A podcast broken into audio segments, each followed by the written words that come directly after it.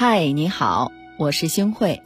你可以在微信搜索“星慧的夜空”公众号，找到你喜欢的故事。每晚我都会在这里等你。中央电视台采访华为 CEO 任正非的视频，相信大家都看过。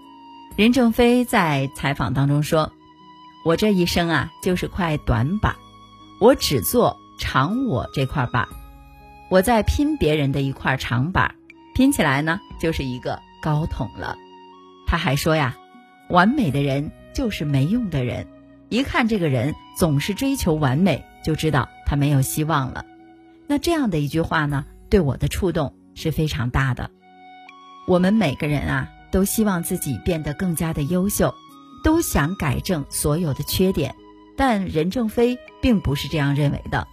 他的意思是，人人都有缺点，有缺点呢也很正常，不要去改正所有的缺点，做个完美的人，要把精力放在自己的优点上面，最大限度的发挥自己的长处。这是企业家任正非所总结的经验，可是现实当中呢，我们都很难接纳自己的缺点，似乎总有一个声音啊，在不停的指责我们自己。明明知道自己的缺点，却不改正，简直是不知羞耻。这让我们时时刻刻都坐立不安。那到底我们该怎么做呢？日本电影《被嫌弃的松子的一生》。女主人公松子从小就得不到父亲的夸奖和喜爱，相反，一旦犯错还会受到父亲的责备。于是呢，年幼的松子总是会以为一定是因为自己做错了什么才得不到爱。在后来的人生当中，她遇到了很多的渣男，有的对她始乱终弃，有的对她实施暴力，有的锒铛入狱，但是几乎呢无一例外。松子，他都认为是他自己的问题而隐忍了下来，过度的自卑成了他一生痛苦的根源。自责不仅会让我们变得自卑、畏首畏尾、拖泥带水，严重的还会产生自残、自杀的念头。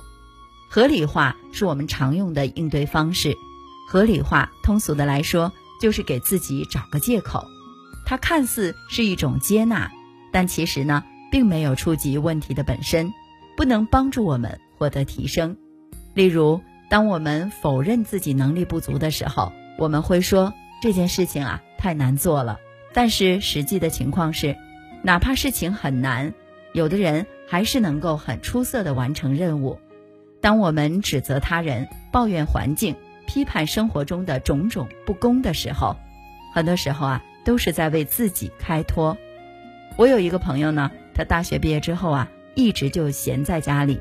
一开始呢，朋友们还会帮他介绍介绍工作，可是他总是说：“哎呀，这个专业也不对口，前景也不是很好，没有什么技术含量，等等等等，这样那样的理由来推脱。”慢慢的呢，大家就不耐烦了。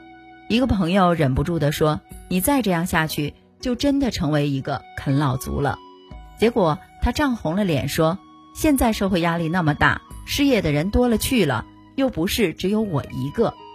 于是我们终于领悟到了，我们是帮不了一个凡事都为自己找借口开脱的人的。可见合理化只会让人安于现状，停滞不前。总之啊，不管是压抑、自责还是合理化，都在说明一点：我们不能接纳一个不完美的自己。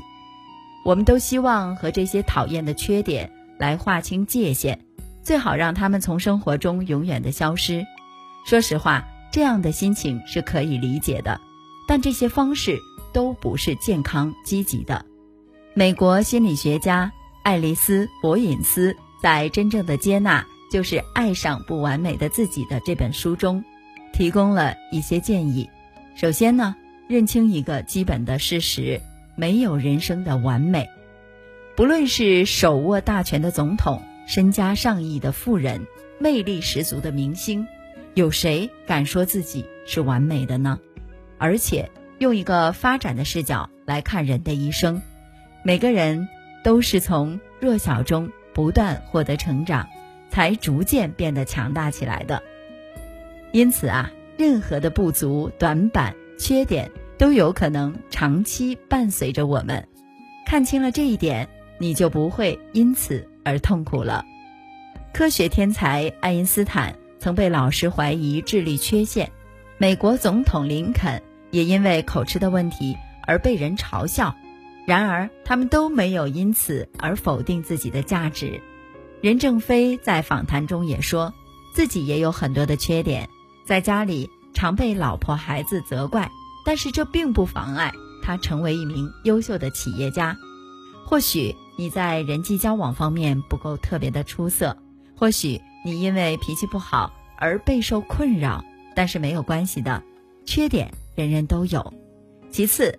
了解不接纳背后的深层动机，我们之所以不接纳自己，那是因为我们的潜意识告诉我们，你需要成长。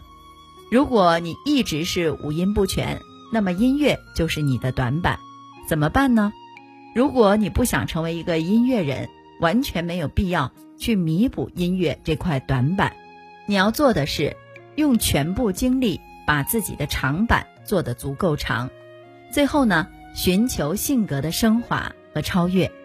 著名心理学家荣格认为，如果我们能够承认和接纳人格中的阴影，就会对精神生活产生不可估量的影响。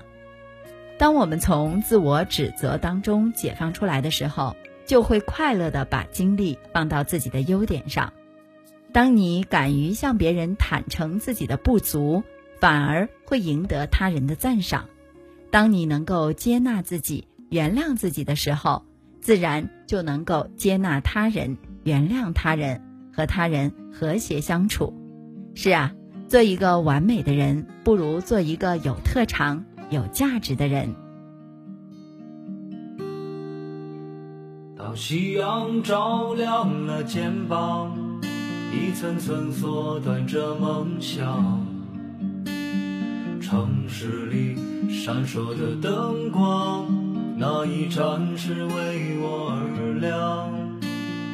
命运啊，能否改变思想，给我不会坠落的翅膀，在天空努力的飞翔，沿着从不平坦的方向。当我高举理想的火炬。天空却刚好下起了大雨。当我面对镜中的自己，越来越感到陌生的恐惧。